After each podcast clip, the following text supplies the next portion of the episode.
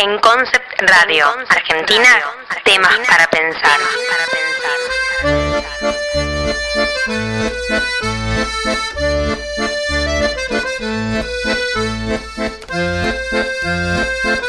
El 15 de julio del 2006 se cumplen 400 años del nacimiento de Rembrandt Hammerson van Rijn, uno de los pintores más grandes en la historia del arte del barroco holandés.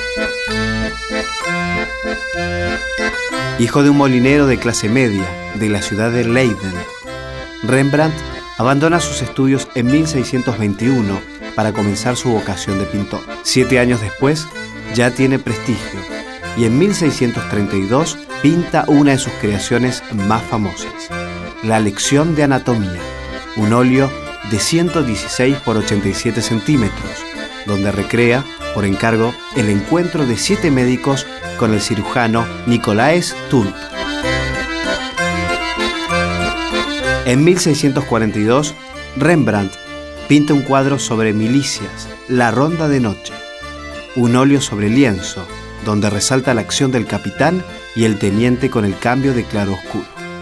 Inspirado en el Evangelio de Mateos, en 1649, realiza el grabado La estampa de los 100 florines, obra que le demandó 14 años de trabajo.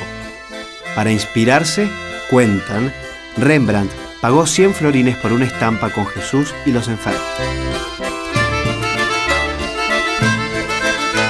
En 1634 se casa con Sakia, quien inspiraría muchos de sus cuadros.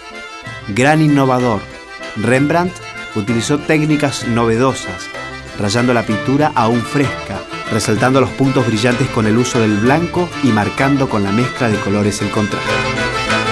Este año, el mundo recordará los 400 años del nacimiento de Rembrandt, el maestro del barroco, el artista que le puso luz a la oscuridad.